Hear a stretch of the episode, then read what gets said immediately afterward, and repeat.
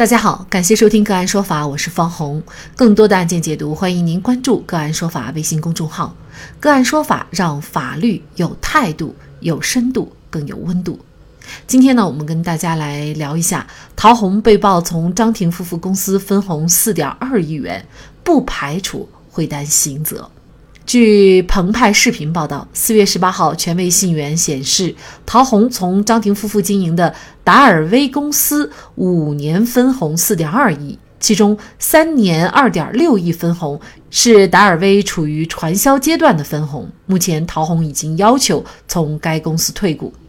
该部分的分红均转入了陶虹独资控股的北京最陶然服装服饰有限公司在中国建设银行开具的账户。此前有媒体称，张庭夫妇公司名下九十六套房产被查封，价值十七亿元。对此，张庭公司 TST 庭秘密发律师函回应，公司接受并配合相关部门的合法调查。距离明星张庭和林瑞阳的品牌 TST 庭秘密被曝涉嫌传销被立案调查已过去约四个月。公开资料显示，品牌 TST 庭秘密的运营主体。是上海达尔威贸易有限公司，由明星张庭、林瑞阳夫妇于二零一三年创立，以化妆品、护肤品为主打品类。据有曾是 TST 婷秘密经销商的人士介绍。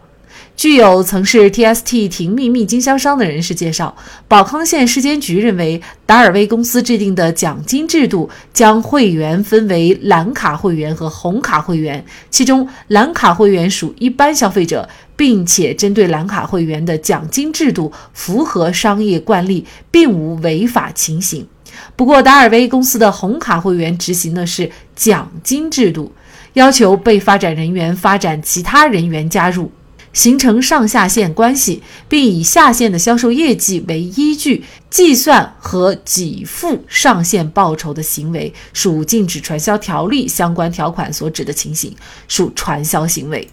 达尔威公司作为传销行为的发起、组织、策划、管理者，构成组织策划传销违法行为。最终，达尔威公司被要求立即停止传销行为，并没收违法所得一千九百二十七点九九万元，罚款一百七十万元。也就是说，其合计被罚没两千零九十七点九九万元。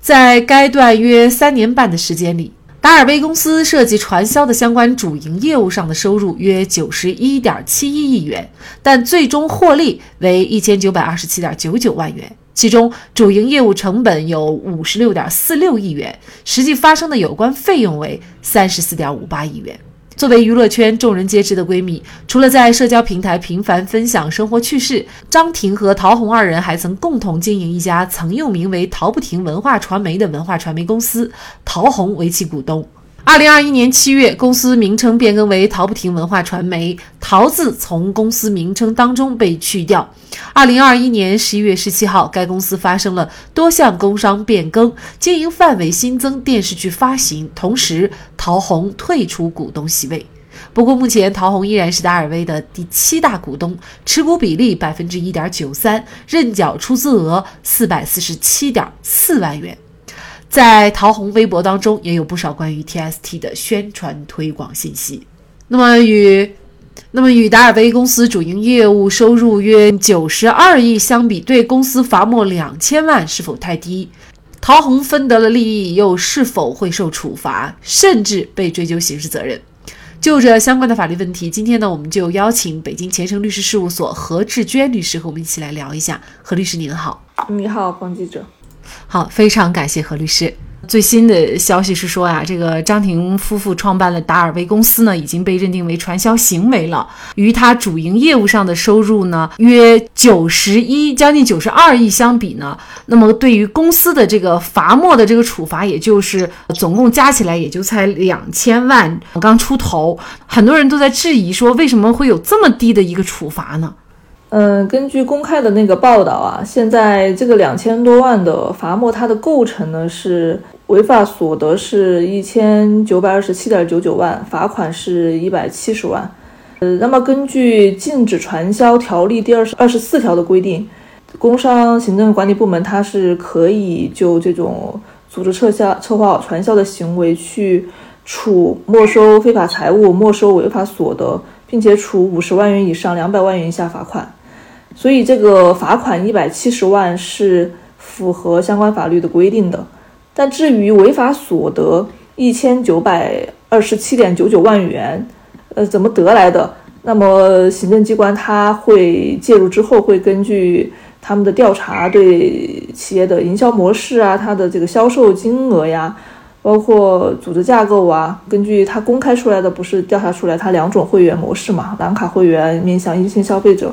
呃，红卡会员可能会涉及到这种金字塔结构。那么他会调查完之后，对这些证据进行固定，然后也会可能会进行审计，最后得出来认为你符合传销行为的违法收入就这么多，就一千九百多万，所以才处的呃违法所得是这么多。但至于这调查的过程，因为那个行政机关也没有公布嘛，所以我们也呃没法去判断他们这个过程是不是完全呃合法合规了。那媒体呢，现在也有新的消息，就是说张庭夫妇公司名下的这个九十六套房产也被查封了，价值呢是有十七亿元啊。其实这个价值呢，已经远远超过他们应该罚没的数额了。怎么会出现这样的一个情况？如果就是呃两千来万，那么其实可能就不需要查封这么多套房产了，你就查封跟两千万差不多等值的这个房产。那现在查封十七亿，那这样的一个行为，呃，怎么来理解呢？嗯，这个查封它肯定是发生在最开始的，它是属于过程性的行政行为，它的目的呢，也是为了防止转移财产。呃，这个防止证据销毁，所以在调查完成之前，他肯定是把公司名下的所有的财产进行查封，这个是一个就是能够控制危险扩大的一个必要的措施。但是至于调查完了之后，那么他的一个认定，呃，就会根据认定的情况去是呃处没收还是还是解封，所以现在。根据调查的情况来看的话，他认为违法所得就一千七百多万，那么剩下的，所以他就调查结束之后，他就应该会解封了。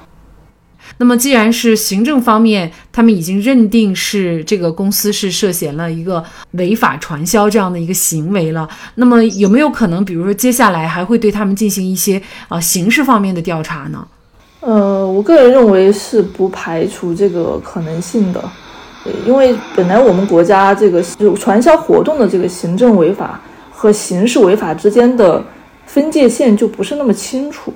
可以说是刑法上面对于这个罪名的规定，我认为也是不够明确的。呃，当然说化繁为简的说的话，可能根本上去看它是不是一个这个诈骗行为，有没有骗取财物，比如说呃，我们通常。意义上去理解的话，那这个产品它到底好不好，值不值这么多钱，这个就很关键了。如果说他们调查目前可能调查的情况来说，呃，只是停留在行政处罚的阶段，说明可能它的产品也还是不错的，只是它这个模式有问题。但是如果说，进一步的调查出来，它这个产品，呃，比如说它的质量有问题啊，或者说是它的这个价格和价值相差的非常大，成本非常低，但是卖的非常贵，然后那也有可能这个产品就变成了一个一个幌子了，要去调查它是否有这个诈骗财物的这样一个主观特征的。如果说是有这样一个特征的话，那也有可能会涉嫌到刑事犯罪的。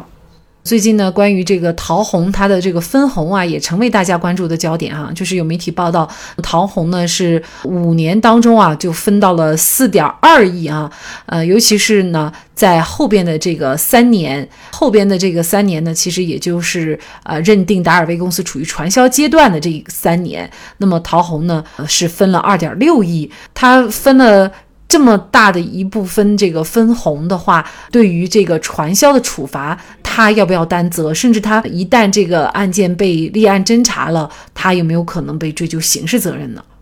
嗯，目前来看的话，因为他只是对公司进行了行政处罚，所以因为公司的资产它跟股东的资产它是独立的嘛，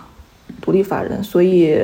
你陶虹作为股东来讲的话，也不会再对他进行一个处罚了。但是如果说未来经过调查，呃，认为这个公司涉嫌刑事犯罪的话，那可能又要去去重新评估陶虹在这个公司当中起到的作用，就不仅仅是他以他是否是股东来作为一个判断标准了，就要看刑法上面的他是不是一个刑法上的组织领导者的这个作用了。就比如说他有没有起到一个发起、策划、操纵的作用啊？有没有在其中公司承担管理协调的职能？呃，有没有承担宣传培训的职能？等等。如果有上述的情形的话，也是有可能会构被作为这个组织领导传销罪进行追诉的。由此可见，陶虹是否会被追究刑事责任，和他后期退股以及他分红多少。没有直接的关系。明星用自己的光环资源，每年收入近亿，似乎也无可厚非。谁让现代人如此喜欢追星呢？但是君子爱财，取之有道。这大笔大笔的钱进账，是否经得住考验？我们也会继续关注。类似传销的经营模式，很多公司都会采用。如何避免法律风险？欢迎大家关注我们个案说法的公号，在今天文章下方往期节目里。就可以详细了解。好，在这里再一次感谢北京前程律师事务所何志娟律师。那更多的案件解读，欢迎大家关注我们个案说法的微信公众号。另外，您有一些法律问题需要咨询，都欢迎您添加幺五九七四八二七四六七这部手机号的微信号向我们进行咨询，我们会将您的问题转给我们专业资深的律师进行解答。好，感谢您的收听，我们下期节目再见。